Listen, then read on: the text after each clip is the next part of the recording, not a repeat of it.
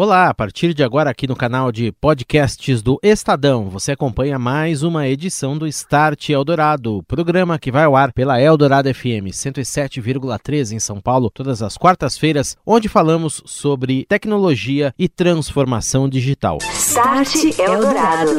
Oferecimento Orchestrating a Brighter World. NEC. Nosso contato agora aqui no Start Eldorado com a Silvana Balbo, diretora de marketing do grupo Carrefour Brasil. Tudo bem, Silvana? Boa noite, bem-vinda. Tudo bem, Daniel. Obrigada pelo convite. Um prazer estar aqui com vocês. Como é que vocês estão trabalhando com tecnologia para não deixar o consumidor que precisa tanto de um produto numa loja ou que precisa do comércio eletrônico agora mais do que nunca? Como é que o Carrefour está colocando a tecnologia na linha de frente disso, Silvana? É, a gente entende que realmente o nosso segmento é um segmento super essencial na vida das pessoas. Acho que a gente estabeleceu desde o início, né, uma tentativa de uma governança totalmente diferente para a gente ter muita assertividade, uma tomada de decisão muito mais rápida. Praticamente a gente teve dois blocos que andaram em paralelo. Eu diria para você que assim, um ficou totalmente focado naquilo que é o nosso feijão com arroz, né, aquilo que a gente chama do business as usual. O que que a gente tem que fazer nas lojas físicas para dar muita segurança para as pessoas nesse momento momento para garantir abastecimento e uma outra frente que ficou muito focada em desenvolvimento de novas soluções. E aí a gente lançou mão de tudo aquilo que você puder pegar de bibliografia do ponto de vista de inovação. Foram geradas umas 60 ideias, a gente acabou priorizando 10 e algumas, inclusive, era para a gente conseguir dar vazão ao nosso próprio e-commerce, que, como você uhum. bem colocou, nesse momento ele se torna um canal extremamente relevante para a demanda que as pessoas pessoas têm. Trabalhando com a priorização de alguns públicos, é crítico, muito mais relevante a gente conseguir atender bem o público idoso, porque ele é o mais vulnerável. Né? Eu vejo o time muito mais engajado, com prazos muito apertados, mas com uma colaboração incrível dentro da companhia. Quais foram essas iniciativas, essas frentes aí?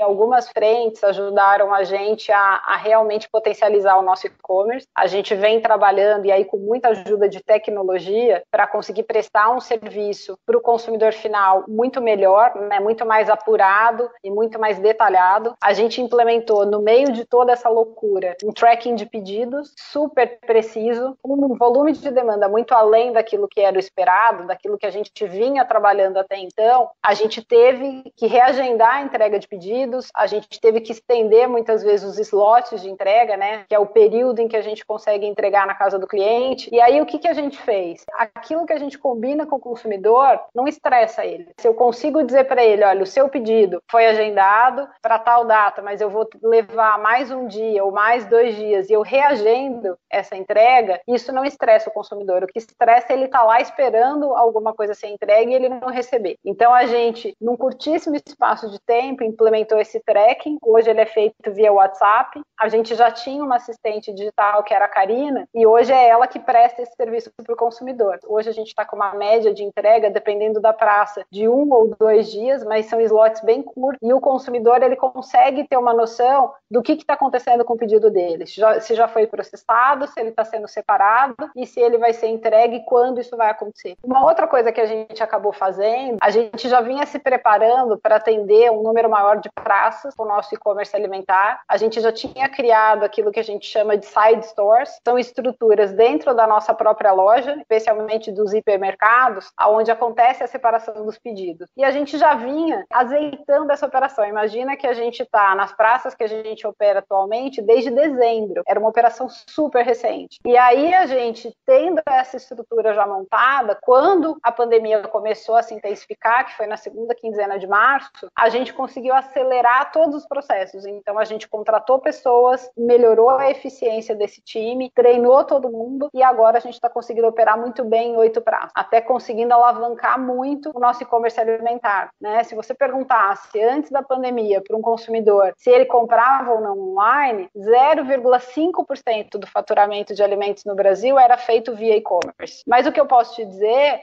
até baseado num estudo que eu recebi da McKinsey, é que cerca entre 25 e 30% das pessoas estão pelo menos tentando comprar a parte de groceries, né, que seria mercearia e alimentos, através de e-commerce. E você tem dados dados aí que você usa para identificar essas demandas também, saber onde é que estão essas demandas. De repente, alguma praça tem demanda por algum tipo de produto mais específico ou não. Isso tudo é feito nos bastidores o tempo todo, Silvana? O tempo todo. Né? Toda a nossa compra, quando a gente fala de loja física hoje, 70% da nossa compra é uma compra identificada, então a gente consegue saber precisamente o que cada CPF está é, tá consumindo, isso tudo, óbvio, baseado, sendo adaptado com toda a questão de LGPD, né? a gente protege todos os dados, a gente tem opt-in dos clientes para poder usar essa informação, até para poder oferecer alguma coisa que esteja muito associada ao comportamento e aquilo que ele compra. Então, se eu tiver que te oferecer uma oferta, que seja num produto que você costuma comprar, né? Era assim que a gente vinha trabalhando bastante a nossa base de dados. A gente tem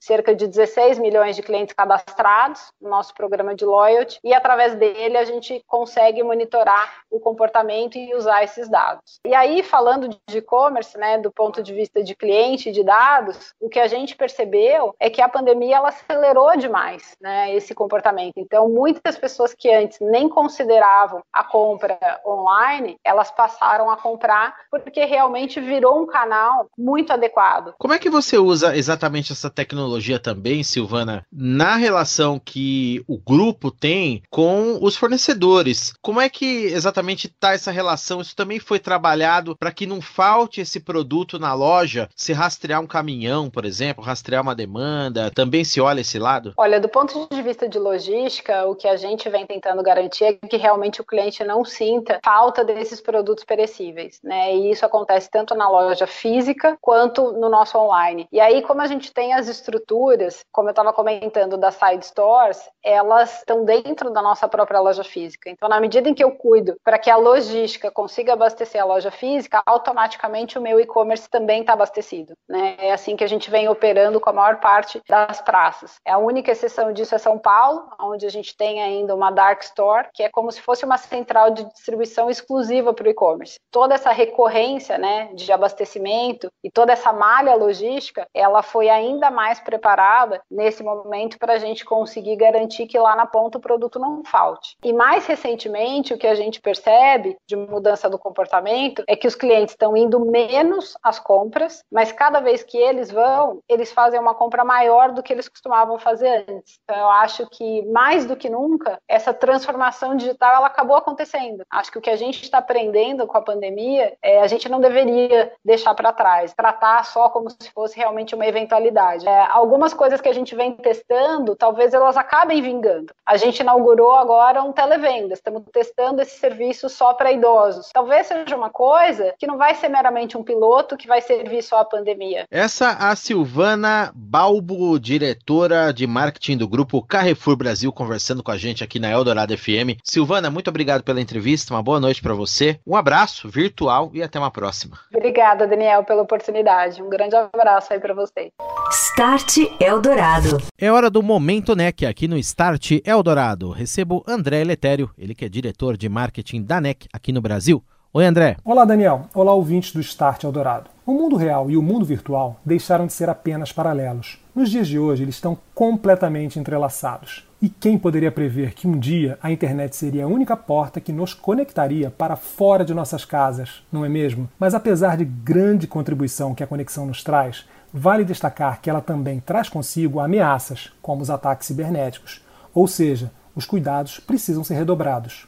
Por isso, a NEC, que conta com uma equipe super especializada em segurança, está disponibilizando sua experiência e expertise por meio de seu serviço de monitoramento e análise de vulnerabilidades para ser implementado pelas empresas. E para informar ao maior número de pessoas possível sobre a importância desse sistema e acerca dessa iniciativa, a NEC, parceira de seus clientes nesse momento de transformação, vai realizar no dia 29 de abril próximo um webinar. A sessão vai contar com a participação de nossos executivos especialistas no tema e que lideram o Cyber Labs da NEC será uma oportunidade ímpar para que os participantes possam interagir com o nosso time para que possam preparar ainda mais este ambiente em rápida transformação. Convido vocês a acompanhar nossas dicas nas redes sociais da NEC no Brasil e também fazer a inscrição para o evento. Não percam. Obrigado, André. Até a próxima. Um abraço. Um abraço, Daniel. Um abraço, ouvintes. Ajustes em software nos pontos de venda, também sistemas que suportam a operação, novos tipos de demandas, os desafios do Açaí, empresa do grupo GPA, que vem sendo enfrentados com a tecnologia nesta pandemia da Covid-19. Eu converso agora com André Campos, CIO do Açaí, aqui no Start. Todo o processo de tecnologia está bem automatizado, então a gente consegue ganhar escala em muitas coisas sem precisar botar gente. Isso tem sido bem produtivo, a gente conseguiu colocar em uma semana, mais de mil pessoas em home office. O ambiente estava preparado, as lojas continuam funcionando e aí a gente teve picos essas semanas de 760 pessoas rodando ao mesmo tempo é, nas nossas VPNs. Do ponto de vista de aplicações, a gente tem garantido que tudo funcione no back-office é, da forma que precisa e o grande foco de verdade tem sido os ajustes que a gente tem que fazer nos pontos de venda, né? Então, os PDVs, os softwares de caixa, de frente de caixa, têm sofrido várias alterações e adequações para que a gente consiga incentivar a venda, gerar promoções é, e o software de retaguarda, o RP, também tem se adaptado para que a gente consiga dar vazão para novas demandas. Não fazia parte do negócio da sair vender cestas básicas de forma tão intensa. Então a gente se adaptou para conseguir atender essa demanda de forma efetiva para esse momento difícil. Tecnologia por trás aí para você. E aí tem toda a adequação para a gente segurar isso, né? A gente não tinha processos para fazer cestas básicas no volume que a gente tem. Às vezes chegam requisições de milhares de cestas básicas ao mesmo tempo. Então tenta tanto operacionalmente quanto do ponto de vista de tecnologia capturar esses pedidos, fazer separação, fazer a entrega disso tem sido um trabalho conjunto de todas as áreas. É, essa adaptação foi interessante e o fato de que todo mundo tem feito além do seu quintal tem feito com que as nossas soluções sejam muito mais rápidas. Uma coisa que no primeiro momento para mim parecia um contrassenso, agora passa a fazer mais sentido, a nossa produtividade aumentou muito agora que a gente está remoto. André Campos, CIO do Açaí, conversando com a gente aqui na Eldorado. André, um abraço para você, boa quarentena aí e até uma próxima, meu caro. Obrigado. Obrigado, Daniel. Foi um prazer. Até mais, pessoal. Você ouve Start Eldorado.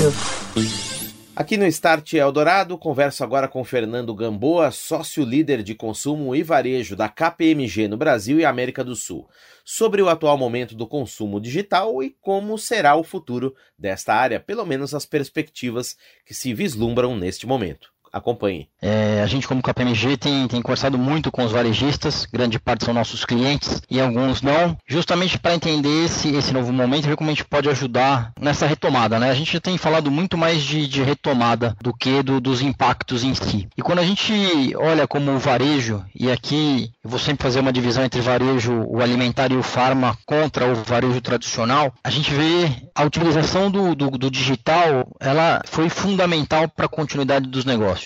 Quando a gente olha os supermercados, eles estão é, praticando aí o que a gente chama de varejo seguro, né, nas lojas. Quando a gente vai para o digital, você olha o e-commerce, primeiro ponto positivo é os e-commerces continuam funcionando. O desafio que eu acho que ainda está, está sendo enfrentado pelo pessoal, apesar do e-commerce estar no ar e estar funcionando, alguns processos de suporte ao e-commerce não estão funcionando tão bem, né? Acho que todo mundo que tentou fazer compra online em supermercado viu as datas de entrega serem lançadas muito para frente. Quando a gente olha o e-commerce alimentar, principalmente, você vê que a logística de distribuição ela não acompanhou a subida do e-commerce. Então nós conseguimos colocar o e-commerce para funcionar. Você tem dados da Nielsen que dão 100% aí de novos entrantes, né, na, na, cada semana. Então os dados vêm vem crescendo muito a utilização e para mim esse vai ser o novo normal, tá, Daniel? A gente venceu, eu conversava isso com, com varejistas do Paraná, a gente venceu uma barreira importante que era a aquisição de FLV, né, frutas, legumes e verduras, produto perecível no supermercado online. A gente venceu essa barreira. Do ponto de vista tecnologia a gente conseguiu fazer, mas do ponto de logística a gente já tem um desafio. Como é que você pega e põe a tecnologia para trabalhar nesse caso? Você pode usar dados, você identificar, por exemplo, que uma determinada região tem uma determinada demanda por um certo tipo de produto, você tem uma distribuição até mais adequada, você ter encontrar profissionais que façam essa logística também. O que tem, o que o varejo tem feito e agora vai acelerar demais é justamente usar os dados para fazer as previsões. E aqui estamos falando de analytics ou big data, ferramentas ferramenta analítica que faça aquela análise preditiva. Como eu começo a fazer o modelo agora de distribuição, eu preciso começar a mapear em cada zona o que sai mais,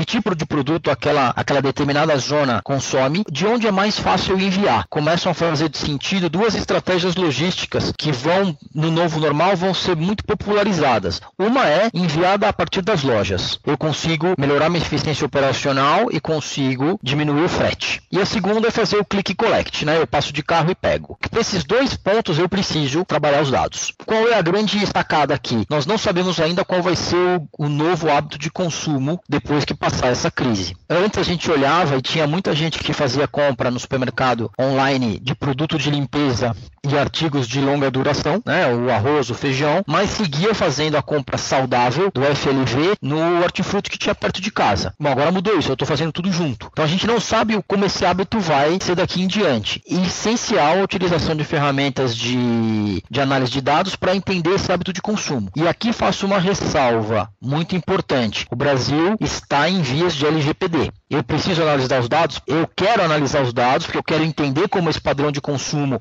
vai influenciar o meu abastecimento e a minha distribuição. E aqui também depois eu posso ver qual oferta você prefere. Tudo isso a gente pode fazer, mas eu preciso fazer a análise desses dados no conceito de LGPD. Eu não posso mais fazer uma utilização invasiva dos dados e te oferecer qualquer coisa sem você nem ter me pedido. Já se percebe esse movimento dos grandes, até dos médios, talvez os menores também, que foram até mais afetados com essa crise, nesse, nesse movimento de reinvenção que o pessoal está fazendo. Às vezes é o mercadinho do lado de casa aqui que está entregando, é o pequeno varejista e tal. O próprio mercadinho da esquina, que tinha seu, seu caminhão ou seu, a sua fiorinha para fazer a entrega, ele agora começa a trabalhar também com as empresas de, de entrega, né? A Rappi, a Loja. Esses caras começam a fazer compras e entregar a partir desses supermercadinhos. Então eles começam também a lidar muito mais com o mundo digital. Quanto mais tecnologia eu coloco na minha operação para potencializar o meu e-commerce, seja eu entrando em uma plataforma, eu me associando a uma empresa de logística dessas rápidas, e eu começo a usar aplicativo e digital, eu aumento a quantidade de vulnerabilidades no meu sistema. E aqui passa a fazer sentido o tal do cybersecurity, a segurança cibernética. E agora é o momento dos varejistas olharem para esse tema de cybersecurity, faz parte desse grande conceito de varejo seguro e incorporarem essa prática no seu, no seu dia a dia. Fernando Gamboa, sócio líder de consumo e varejo da KPMG no Brasil e América do Sul, aqui no Start Eldorado com a gente. Um abraço, Fernando, e uma boa quarentena para você, meu caro. Até a próxima. Muito obrigado, Daniel. Um abraço. Tchau, tchau. Você ouve Start Eldorado. Oferecimento Orchestrating a Brighter World. NEC. Falando em soluções na criatividade para afastar a crise nos pequenos negócios, a Todo Cartões, uma das startups residentes no Cubo Itaú, lançou uma plataforma gratuita para gerar vendas antecipadas e capital de giro para pequenos negócios. Ela viabiliza a criação e venda de cartões presente para o cliente final João Espíndola, CEO da empresa, explica como funciona. A plataforma Todos Presentes foi uma iniciativa para ajudar pequenos negócios durante a crise do coronavírus. Esses pequenos negócios entram em www.todospresentes.com.br/cadastro, se cadastram e passam a disponibilizar o seu cartão presente para venda online. Eles mesmos divulgam esse cartão presente para os seus clientes e esses clientes podem fazer a compra. A Todo Cartões, startup que montou essa operação, é responsável por fazer fazer todo o trâmite financeiro e em até 10 dias fazer o repasse desses valores a esses pequenos negócios. Com isso, eles conseguem ter caixa para superar o momento difícil que estão vivendo. Então, essa iniciativa é exatamente para que esses pequenos negócios possam superar a crise. Você ouviu Start Eldorado. Oferecimento Orchestrating a Brighter World. NEC.